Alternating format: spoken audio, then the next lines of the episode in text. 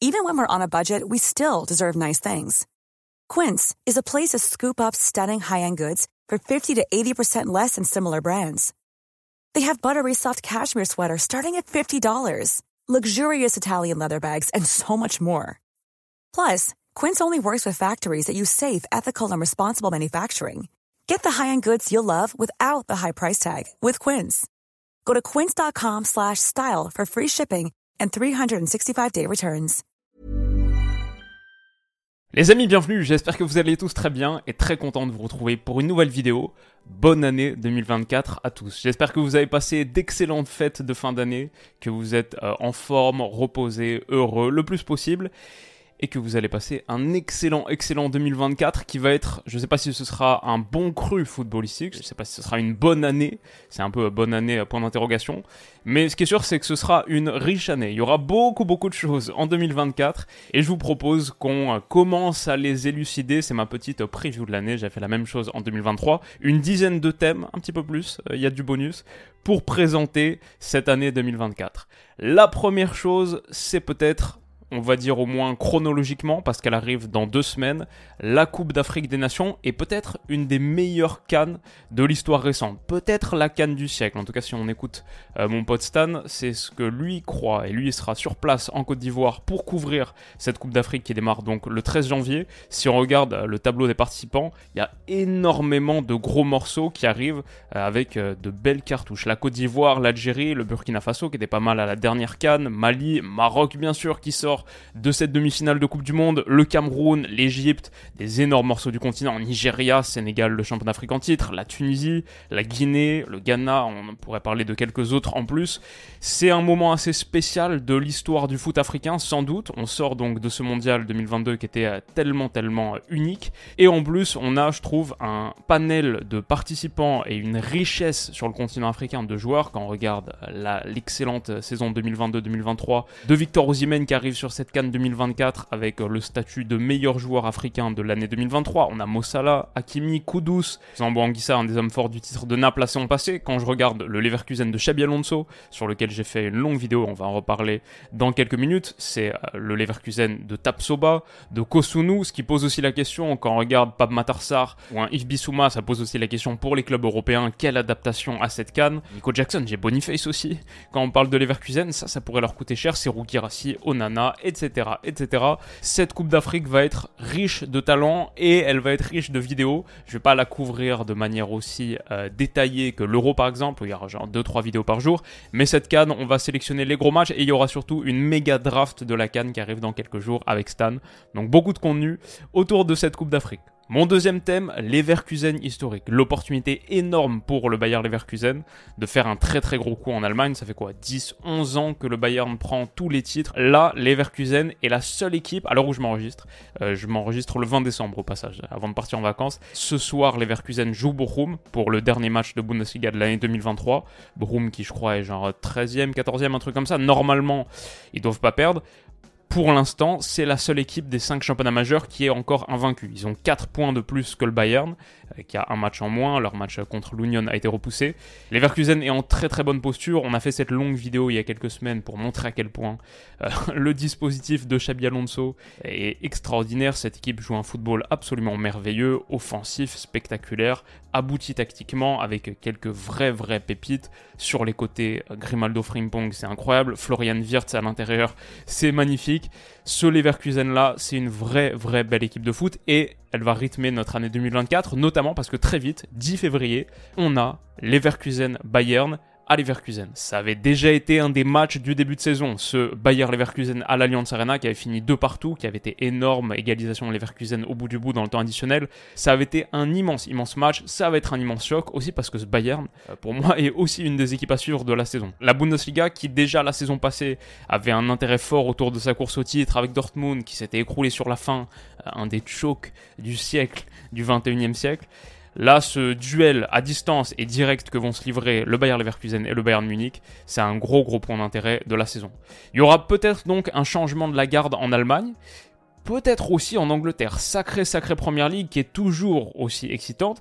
Et où, à quasiment la mi-saison, là pour le coup je m'enregistre bien bien avant la conclusion de l'année 2023, encore une fois 20 décembre, et il reste 2-3 journées de Première Ligue avant qu'on se retrouve en 2024. Donc ça peut encore bouger, mais aujourd'hui on a Manchester City par exemple qui est quatrième, à 5 points de la tête. Peut-être euh, on peut nuancer l'inquiétude des Citizens en se disant que l'année dernière, après 17 journées, ils étaient aussi à 5 points de la tête. Mais ils étaient deuxième. Il y a plus d'équipes qui se sont insérées entre City et Arsenal cette saison. Les Gunners, est-ce qu'ils peuvent confirmer leur bonne saison dernière et là enfin aller prendre ce titre Je sais pas parce qu'il y a aussi Liverpool qui est juste un petit point derrière qui fait un super super début de saison. Il y a Aston Villa, l'Aston Villa d'Unai Emery auquel on a consacré une vidéo il y a quelques jours.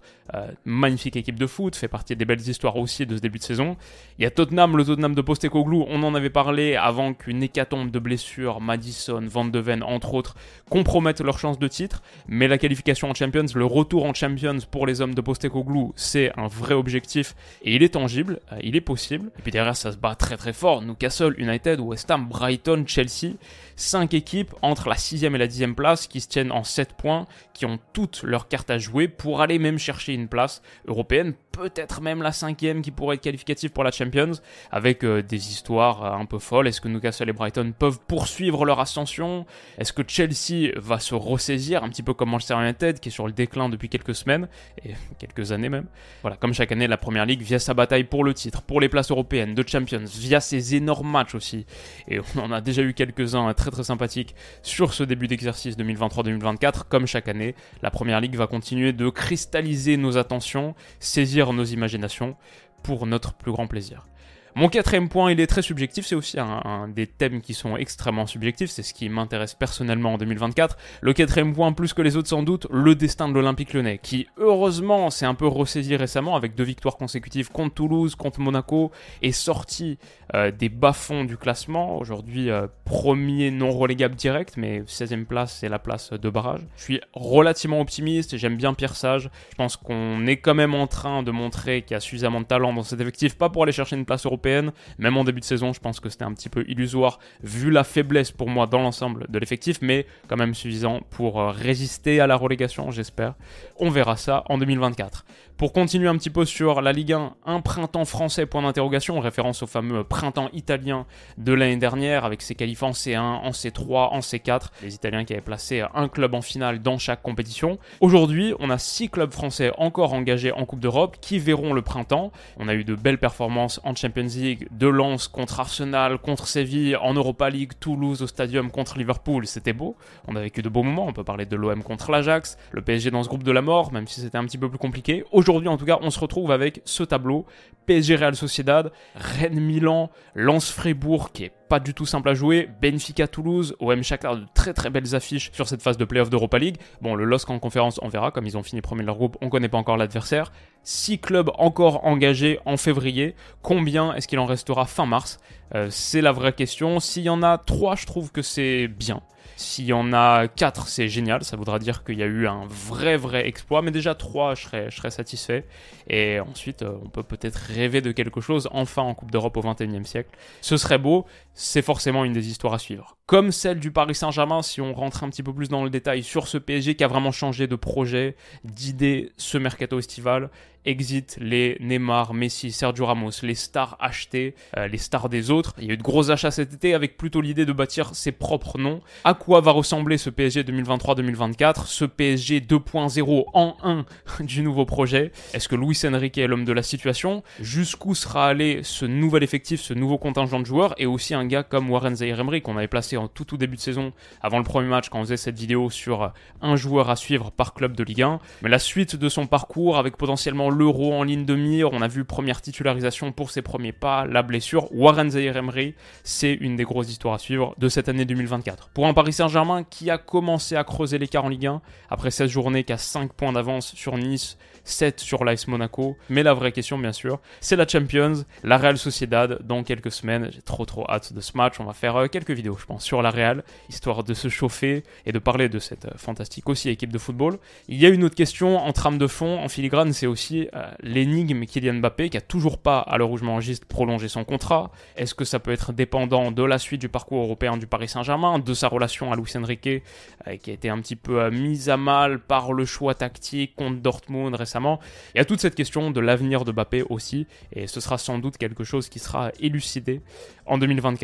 Si on parle un petit peu d'Espagne, si on se projette un petit peu sur l'Espagne, bien sûr, il y a un gros thème en Liga. Avec Girona, la saison de Gérone, jusqu'où peuvent-ils aller? Est-ce qu'ils peuvent faire une Leicester 2015-2016 Je crois qu'ils étaient cotés de la même manière à 10 000 euh, pour le titre en début de saison, sur certains bookmakers en tout cas. Aujourd'hui, ils sont premiers, avec deux petites longueurs d'avance sur le Real Madrid, une seule défaite en 17 journées, simplement un titre indicatif, leur cote 5,50 pour le titre aujourd'hui. Ce qui est pas favori, le Real Madrid, même s'ils sont deux points derrière, a pris du coup les devants à 1,30. Barça qui est champion en titre est à 8,50. Eux sont très très loin. Ils sont à 35 points. C'est 9 derrière Giron. C'est 7 derrière le Real. Est-ce que Giron qui est passé d'une cote de 10 000 à 5,50 peut aller chercher un titre qui serait la plus grosse histoire de 2024 peut-être? Leur seule défaite, quand même il faut le dire, est intervenu contre le Real Madrid et c'était à la maison et ils ont pris un 3-0. Ça mesure encore euh, la distance et on comprend la raison pour laquelle le Real est favori. Mais bon, c'est un Real qui a vu son secteur défensif amputé par les blessures, et qui est pas parfaitement fonctionnel, même si ça joue pas mal pour une équipe qui, euh, qui bricole devant avec Bellingham numéro 9 et derrière avec potentiellement demain un Chouamini défenseur central si ça recrute pas. Le Real Madrid qui utilise son gros gros milieu de terrain pour combler un petit peu euh, les trous de partout. Voilà, c'est aussi une question qui m'intéresse. À quoi va ressembler ce Real en 2024 Le Barça également. On peut parler de l'Atlético Madrid, d'un Griezmann absolument étincelant, sa combinaison avec Morata, les deux meilleurs buteurs de ce début de campagne de Ligue des Champions.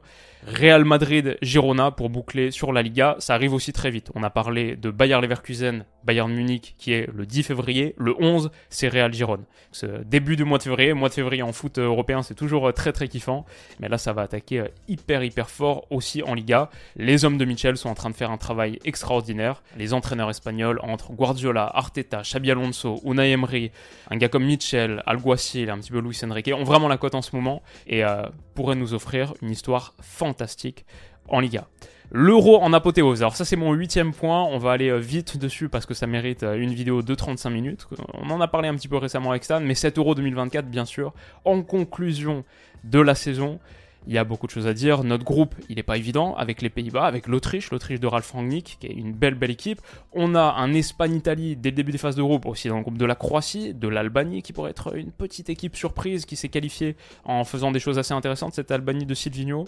On a de beaux matchs dès les phases de groupe. On a un Portugal-Turquie, on a l'Allemagne qui doit absolument, absolument se rattraper après une suite de campagnes désastreuses et qui est maintenant à la maison. Mais pareil, la Hongrie de Zoboslai, la Suisse, c'est pas facile à bouger. On a dessiné quelques tendances, quelques dynamiques. À 6 mois du tournoi, l'autre jour avec Stan, on a fait notre top 5 des euh, le power ranking de l'euro. On a parlé d'une quinzaine de sélections à peu près. N'hésitez pas à aller checker si ça vous intéresse. Mais ce que je vais dire sur l'euro, c'est que j'ai trop hâte. Pour moi, 2024, franchement, 2024, je pense à l'euro, la Coupe du Monde 2022, avec 2-3 euh, vidéos par jour, 100% euh, du temps dans mon studio qui est devenu le QG. C'était génial. Pour moi, c'était mon moment préféré sur la chaîne. J'ai adoré, adoré ce mois. Donc j'ai trop hâte de refaire ça sur l'euro et qu'on vive euh, tout ça ensemble. J'ai trop trop hâte.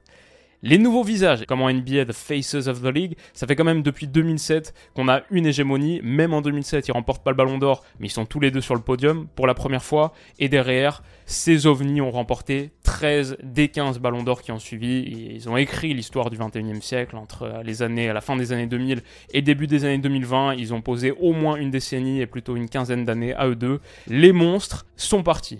On en a un qui est en Amérique du Nord, on en a un qui est en Arabie Saoudite. Entre Messi, Ronaldo et Benzema aussi qui est parti, aujourd'hui on a plus de ballons d'or en activité qui jouent en Asie, qui jouent en Arabie Saoudite, plus spécifiquement qu'en Europe. Neymar, malheureusement, il y a des chances que ce soit fini aussi. J'ai vu cette nouvelle tomber il y a quelques heures. Forfait pour la Copa América avec sa grave blessure. Lui aussi a quitté l'Europe du foot. Karim Benzema est parti à Al en 2023, fin de saison dernière. Busquets a quitté le Barça. Zlatan à 41 ans a pris sa retraite. On a Lewandowski qui commence à être euh, sur un sacré déclin. Voilà, les visages du foot sont en train de changer qui seront les prochains. Il y a deux ans, on faisait cette vidéo. Un mot sur la rivalité Bappé-Haaland. Aujourd'hui, il y a clairement un troisième larron qui est arrivé. Et alors qu'Haaland, lui, avec la Norvège, ne sera pas à l'euro, Bellingham est devenu pour moi le concurrent le plus fort de l'hégémonie qu'on annonçait de Kylian Mbappé, au point où, moi, mon, prono là depuis un moment, c'est Bellingham Ballon d'Or en 2024. On verra, on verra, mais c'est sûr que ça se joue entre les deux. Après, c'est pas fini. Ronaldo va aussi jouer l'Euro, mais s'il va aussi jouer la Copa América, donc on sait pas. Peut-être que les papis vont continuer à faire de la résistance, mais on se dirige de plus en plus vers cette nouvelle garde. Décembre 2022, Coupe du Monde de Messi. Janvier 2023, départ de Ronaldo en Arabie Saoudite. Juillet 2023, départ de Messi aux États-Unis.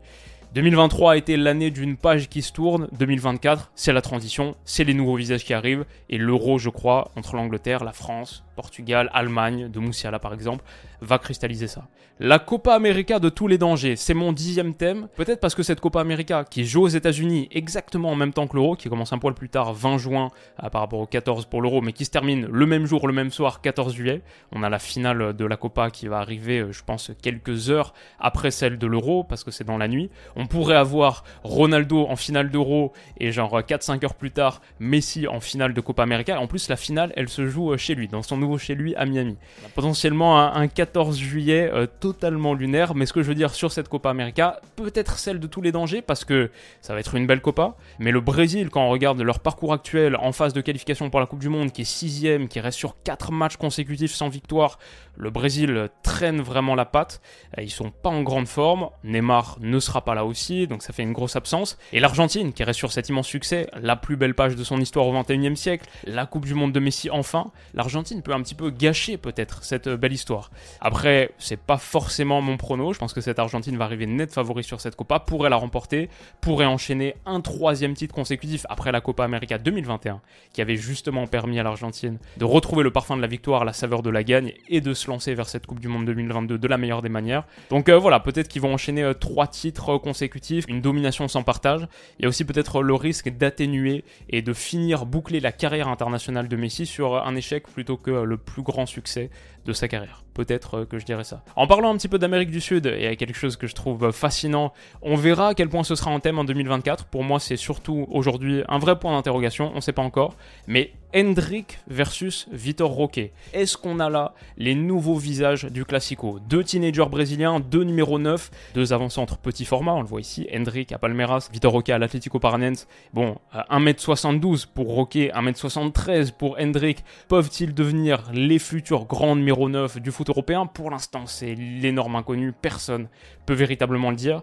Mais le Real Madrid, comme le Barça, en attend beaucoup. On a quand même un Real 2023-2024 qui a mis Bellingham en 9 parce que Benzema n'a pas été remplacé, Rossellou, ok. Le Barça a vraiment besoin d'un supplément offensif, Lewandowski, comme on a dit, un petit peu sur le déclin. Donc, est-ce qu'on tient là les deux visages du Classico sur les dix prochaines années? Est-ce que les deux vont connaître des ascensions météoriques en Europe? Est-ce que les deux vont flopper? Est-ce qu'un des deux seulement va réussir? Et si c'est le cas, dites-moi en commentaire. Vous voyez plutôt Hendrik ou Roquet. Il y a peut-être quelques vidéos à faire sur, sur ce duel-là en 2024. Et enfin, deux derniers trucs. D'abord, la Ligue des Champions Nouvelle Ère, on l'a fait un petit peu dans l'ordre chronologique, après l'Euro, après la Copa América, euh, la Cannes qui arrive très très vite. On a aussi la Coupe d'Asie dont on n'a pas parlé. C'est une année 2024 avec les quatre grosses compétitions continentales. J'avoue, j'ai pas checké s'il y a un truc euh, CONCACAF Gold Cup ou euh, en Océanie, ça je... À voir, mais en tout cas, on a quatre énormes compétitions continentales et on a à la fin d'année 2024, début de saison 2024-2025, la nouvelle formule de la Ligue des Champions. On le sait, on a vécu il y a quelques semaines la dernière phase de groupe de l'histoire de la LDC. Début 2024-2025, ce sera la phase de Ligue. Est-ce que ça nous plaira plus Moins?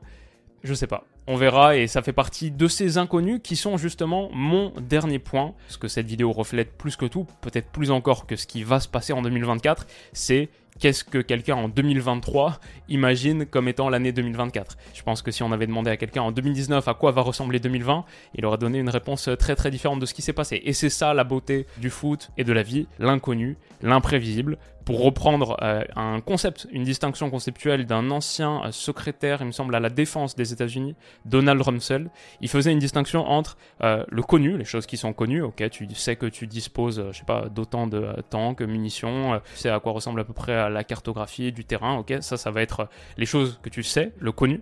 Mais après, il y a deux formes d'inconnu différentes. Il y a l'inconnu connu déjà, les choses qu'on sait qu'on ne sait pas. Par exemple, je regarde le tableau de la Champions League, il n'y a pas une infinité de possibilités. Il y a 16 équipes qui peuvent la remporter. Et c'est inconnu, on ne sait pas qui va la gagner. Peut-être ce sera la Lazio, et peut-être que ça, ça fait partie des choses dont on n'est pas en train de parler. 2024, l'année de la Lazio de Rome, qui fait tomber le Bayern, et après qui bat City, en étant pourtant 11e de Serie A. Voilà, on ne sait pas. Ça, c'est l'inconnu connu. On sait que ça peut se passer, mais on ne sait pas encore ce qui va se passer, comment exactement. Mais après, il y a un autre inconnu, c'est l'inconnu inconnu. des choses qui sont totalement impossibles à anticiper, souvent sous la forme de chocs exogènes. On a eu quand même, il n'y a pas longtemps, l'arrivée de la Super League du jour au lendemain, même si c'était le fameux serpent de mer dont on entendait parler depuis un moment, personne s'imaginait que ce jour-là, le communiqué tombe, la réaction des supporters, et ça c'était une des très très grosses histoires de cette année. De la même manière, en février, en mars 2020, tous les championnats européens se sont interrompus, certains n'ont pas repris, qui aurait pu anticiper ça Ça a d'énormes conséquences sur la santé économique du foot européen, mais juste sur à quoi ressemble cette saison. Et ça, c'est les choses qui sont impossibles à prévoir. Ce sont les inconnus inconnus. Et je ne sais pas si on souhaite qu'il y en ait en 2024. En général, les inconnus inconnus, c'est la sensation, la plupart du temps, c'est pas de, de très bonnes choses. Si on accepte peut-être les trajectoires individuelles, une des plus belles choses qui existent en foot, la métamorphose de la vie de ces jeunes. Evan Ferguson, 1er janvier 2023, qui le connaissait? Il était évalué à 1 million d'euros sur Transfermarkt fin d'année 2023, aujourd'hui à l'heure où je m'enregistre, 65. L'année de l'explosion, de la révélation pour un petit jeune qui a totalement changé de dimension. De la même manière, Warren Zaire qui est passé de 6 à 60. Pour moi, ça aussi, ça fait partie des inconnus inconnus. Un Lamine Yamal, je ne le connaissais pas le 1er janvier 2023. Tu m'aurais dit Lamine Yamal, je ne sais pas qui c'est. Aujourd'hui, tout le monde sait qui c'est. Il n'a pas encore euh, totalement percé mais il est devenu euh, le plus jeune titulaire par exemple de l'histoire de la Champions League en 2023. Maintenant sa valeur marchande est estimée à 50 millions d'euros. On verra qui seront les noms qui seront euh, sur toutes les lèvres en fin 2024 que tout le monde ignorait aujourd'hui. Et donc voilà les amis, je pense qu'on touche à peu près à la fin de cette vidéo. On a parlé des inconnus inconnus. Je peux vous donner un connu connu, en tout cas je l'espère, euh, aucun jour n'est garanti. On verra de quoi l'avenir sera fait, mais si c'est en mon pouvoir, le connu connu que j'ai envie de vous donner, c'est qu'il y aura beaucoup de vidéos sur la chaîne en 2024. On va beaucoup parler de foot, comme on l'a fait en 2023 avec à peu près 250 vidéos sur la chaîne. On va continuer à viser les 300 en 2024. On va essayer de couvrir le plus de choses possible, euh, de continuer à vivre de beaux moments ensemble. Merci pour tout ce que vous m'avez apporté en 2023. C'est grâce à vous que je peux faire ça. Et comme je disais dans, la dernière vidéo, vous rendez ma vie euh, véritablement belle. Il y a le pro, mais ça infuse aussi euh, le perso. Je suis très très heureux depuis que j'ai monté la chaîne. Donc merci à vous et j'espère que vous serez encore là, présent en 2024. À nouveau les amis, je vous souhaite une excellente, excellente année, que tous vos vœux se réalisent et on se dit à très vite. Prenez soin de vous. Bisous.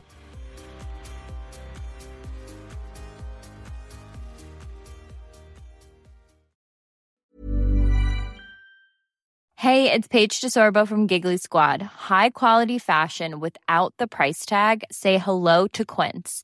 I'm snagging high-end essentials like cozy cashmere sweaters, sleek leather jackets, fine jewelry, and so much more. With Quince being 50 to 80% less than similar brands.